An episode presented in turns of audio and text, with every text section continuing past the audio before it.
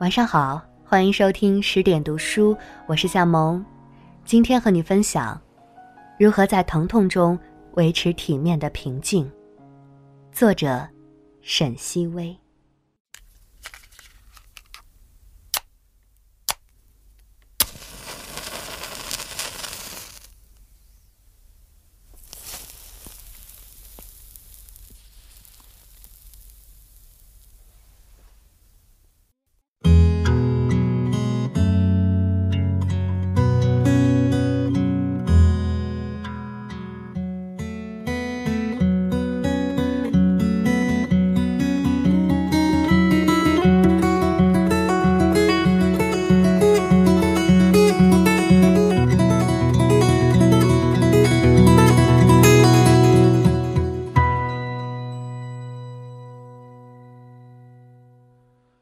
我大概能想象，如今别人眼中的我是什么样子。家境不错，有一对超级疼爱并尊重自己的父母，闲来写写字、画点画、看看书、旅旅行，不需要付出辛勤的劳动就有高质量的生活。性情乖张，完全不知民间疾苦，除了身体差一点，啥都不缺。记得前些天，我在微信朋友圈发了一张桌上放着刚刚完工的水彩画，几坨染了五颜六色的纸巾和洗笔筒、调色盘的照片。我说：“这就是我的游乐场。”点赞的人很多。我的朋友齐私下给我发来信息，他说：“我看着你的照片，心里有些难过。”为什么难过呢？我问他。我觉得好孤独。他说：“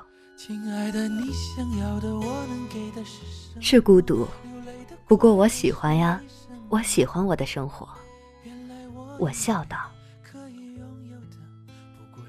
我也喜欢你的生活，但我没法过你的生活。”其感叹。这是一个认识十余年、见证了彼此成长过程中许多艰难时刻的好朋友说出的话，有理解，有同情，有真心实意的欣赏。这样的话，比点一百个赞，都更使我感激。如何在疼痛中维持体面的平静？这个课程我修习了十年，如今。仍在行进。如何在独处中获得快乐并且尊严？这是同时修习的另外一课。史铁生说他是被命运推搡到写作这条路上的，我深表同意。回想过去，若不是少小患病休学，离群所居，我怎么会甘愿沉浸到枯寂的读与写？人生路途，与其说是无可奈何，不如以命运一言蔽之。有时会猛然记起从前的日子，黑漆漆的小公路上，一瘸一拐的女孩，因为父亲输掉了最后一百元而委屈心疼的要掉眼泪。她高考准考证的钱未交，照片未拍，彻夜不眠后。翻出一张两寸照，生生的减小成一寸。老师说这张照片不合格，他只好硬着头皮去照相馆拍照。拍完才对老板说：“可不可以取的时候再给钱？”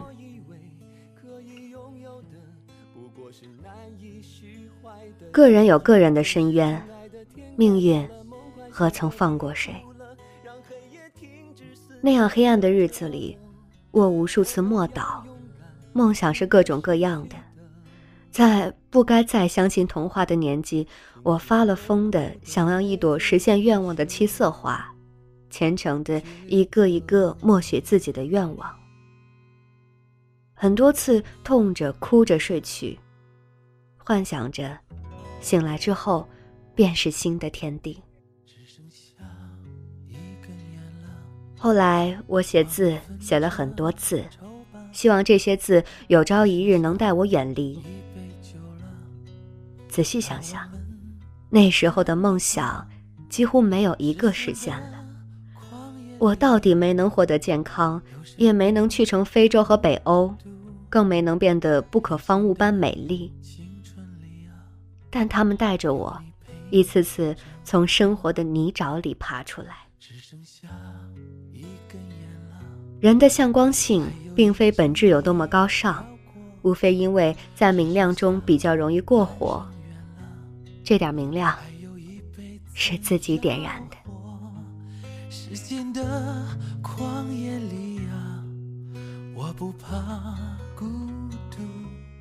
回老家装修房子的时候，我碰见一个旧日老友，我们坐在茶房里喝茶聊天。他早已不是当年无所事事的落魄模样，如今在县城的工商局上班，是很得领导青睐的当红炸子鸡。他略微变胖，但依旧英俊，挽起的裤脚提示着他还未完全走入公务员的节奏，仍多少保持了年少时的不羁。我们谈到他的恋情，那个相恋十年的女友，我说。你们没有再联系？他说：“联系啥？完全没有联系。”我感慨：十年，从高中到大学，再到毕业几年，挺不容易的。他调侃道：“是啊，他居然能忍我十年。”我说：“就不会不舍吗？你的心呢？”他笑，我没有心。又提及如今的恋人，在同单位上班，父亲是工商局的党委书记。我说：“你们相处的好吗？”他问我什么叫好。我说：“比如有共同爱好、共同语言，在一起不闷。”他说：“随便聊聊呗。”他说什么我就跟着说什么。我很突兀的问了一句：“难道你们不交心的？”他愣了愣，随即响亮的笑出来，仿佛我说了个笑话。是啊，我也忽然之间有点无地自容。我怎么能追问现在的恋爱关系里有没有交心？可想而知。我更不能问他爱不爱他。这个问题多年前我问过他，那时他的女友还没换，他毫不犹豫地说：“爱。”是我不合时宜了。面对我这样一个曾经被他认为知己的老友，他大概也为他的大笑而感到尴尬。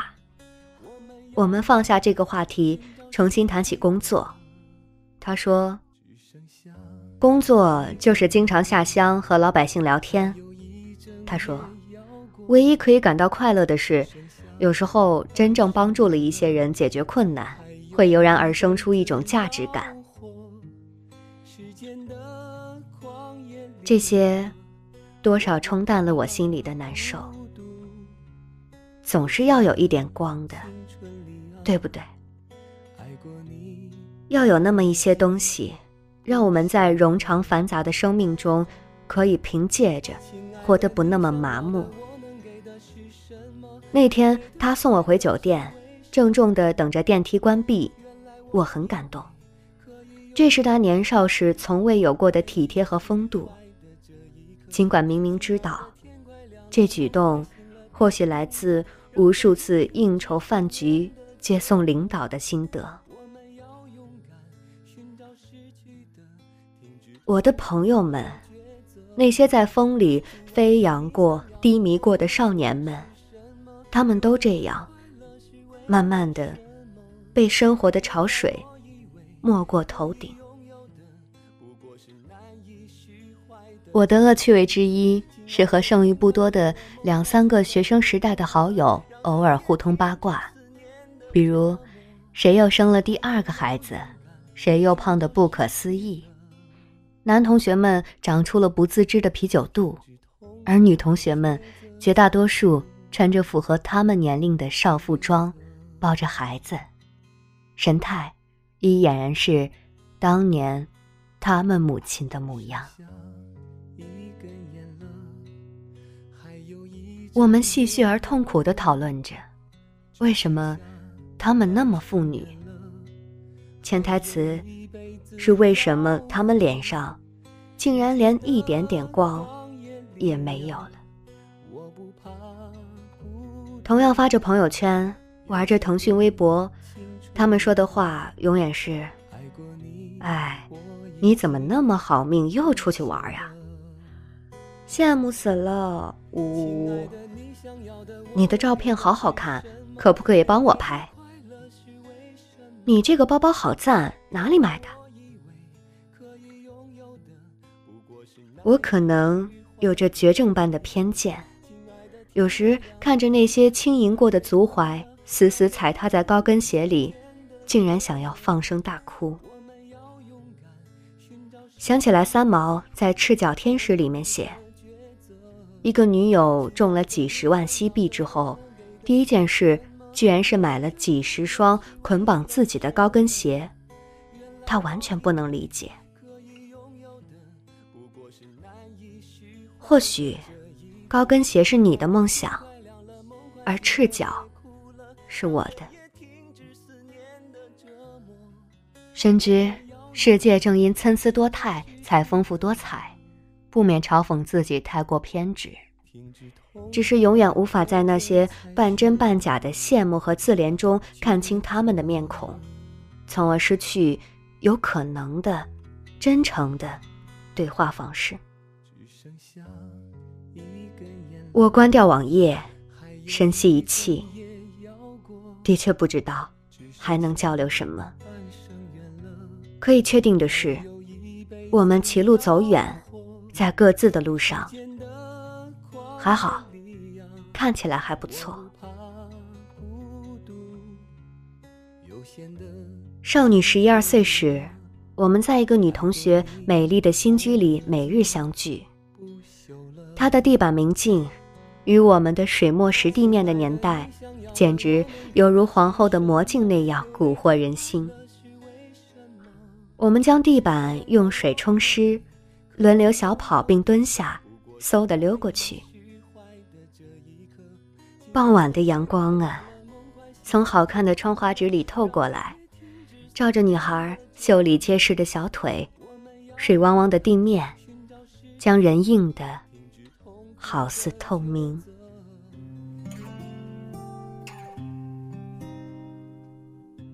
回过头来讲我的朋友齐。有一年，我正打算辞职离开成都，而他则徘徊在要不要辞职做生意，还是在艰难但薪水不高的职位上再坚持坚持。我们在一个阳光和煦的日子，约在新中兴门口见面。他说想买点东西，那时我没有钱，但新中兴这样的市场是不逛的，人太多，款式太多，我看不过来。期待着我如鱼得水的在熙攘人群中穿行，顺利的以二十元的价格分别买下一个包包和一件 T 恤。我为他的杀价技术击节赞叹，他说。这算啥？走，我带你去吃好的。其所说的吃好的，是在新中心商场的后门，有一间巴掌大的门店，门口摆着三四张小茶几，老板在卖钵钵鸡。人非常多，有的等不到位置，就用袋子装了，拿到别处去吃。其担心我身体不好，先抢了一个位置给我坐下，自己。才去拿菜。我们总共吃了十来块钱，和齐吃过饭的人会知道，光是看着他吃东西的那种满足劲儿，你都没有办法不开心。吃完，我们步行走到王府井附近，走累了，随便找了个台阶坐下，在午后的倦怠中，怔怔的望着人来车往走神。一辆宝马车从身边徐徐驶过，他说：“唉，要是啥时候我能开上这样的车就好了。”我说：“能的嘛，面包会有的，一切都会有的。”嗯，他用力点头，眼里红红的。学生时代，我们便是如此相互鼓励。彼时，他住着行将垮塌的三四个平米的危棚，高三临近毕业，仍旧三餐无着落。他的母亲为了他的学费，嫁了一个附近乡下的退休干部。那时正病得厉害，离不了人照顾。我陪其吃面，早上吃面，中午吃面，晚上吃面。除了有一次，他难过的灌下不知存了多少年的半瓶白酒，醉得不省人事，进了医院，大哭大闹，一塌糊涂。大多数时候，他都是笑笑的，在街上老远看见。就两只手举起来，拼命的对你挥舞。其说，他的梦想就是有一套自己的房子，哪怕只有五十平。多年以后，他已经在成都买了第二套房，第一套给了他辛苦多年的母亲。有一天，我们在群里聊天，说有什么心愿。有个女孩说想去爱尔兰旅行。齐说，他想换个好点的车，现在的车是二手的，老熄火费油。瞧，梦想并无高低，亦无俗与脱俗之别。你大可以向往平平淡淡，也可以追求轰轰烈烈。我之所以难过。是为了那些不再讲出梦想，甚至嘲笑梦想的人，他们放任自流的卷入浑浊的生活中，不再有坚持。拥有梦想，是一种勇气。诚然，它会时时刻刻折磨着你的心，但梦想就好像黑暗中的那盏灯，就算永不能抵达，至少使我们活得有方向、有召唤。那么一块亮堂堂的地方很重要。走在人群中，我试图观察辨别。有些面孔，真的有光。我喜欢家附近的那间超市里的送货女孩，每次在楼下按门铃，我开了，她都会大声的对着对讲机喊：“开了，谢谢。”好多次。他是唱着歌上来的，开门之后一脸发光的笑容。不曾询问过他的梦想，但我熟知那种光，从幽暗丛林里焕发，掩不了，藏不住。我有个高中同学，家境很窘迫，一度中断学业去福建打工，后来他赚了钱回来念书。每周从学校往返家里，步行四十余里路。如今，这个同学是某所高校的美术老师，平日教书育人，放假便外出旅行，以徒步的方式一点点拓宽世界，丈量自己的人生。有时我们做这一件事，是为了有朝一日不必做，过着一种生活。是为了终有一天，能够过上另外一种生活。我写这些字的时候，我最亲爱的表妹远远，正在广州飞往上海的航班上，吃着她最讨厌的飞机餐。为了工作，她一年几十次往返于各条航线，一旦得空回到自己小小的租屋，无论多晚，最愉快的事情。就是亲手做一顿不潦草的饭。凌晨三点的两菜一汤，对他来说不是负担，而是为自己加油的正能量。今年端午那天，我和久别的远远躺在酒店床上休息闲聊。他换了新的发型，又像孩提时代那样将我的裙子轮番试穿一遍。这好不容易相聚的一日，竟然舍不得拿来补补睡眠。我问他：“你还记得你那会儿的梦想吗？”他说：“当然，我现在也没变。”远远的梦想是赚够钱开一间超级有格调的精品私房菜。倘若只认识现在职场上雷厉风行的他，又怎会得知这个梦想源于那父母离异、寄人篱下的童年？他永远被饥饿困扰，成为一种精神上不育的疾患。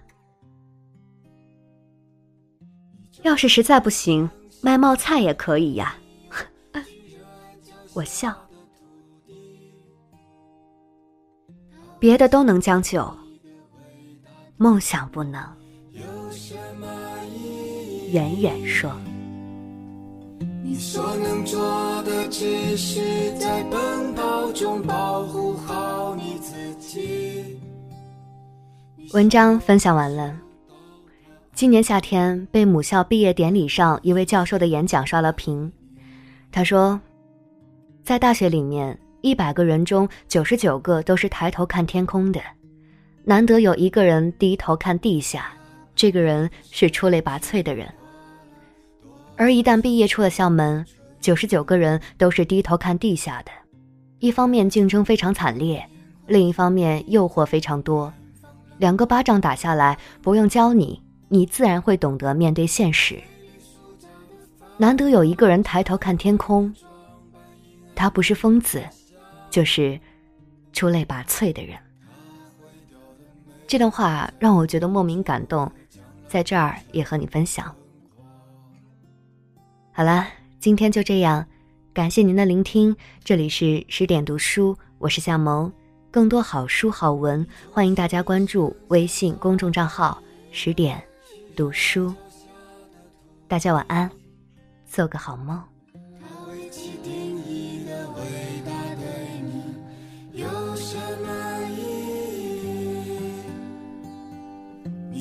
能做的，只是在奔跑中保护好你自己。你想要感受到的。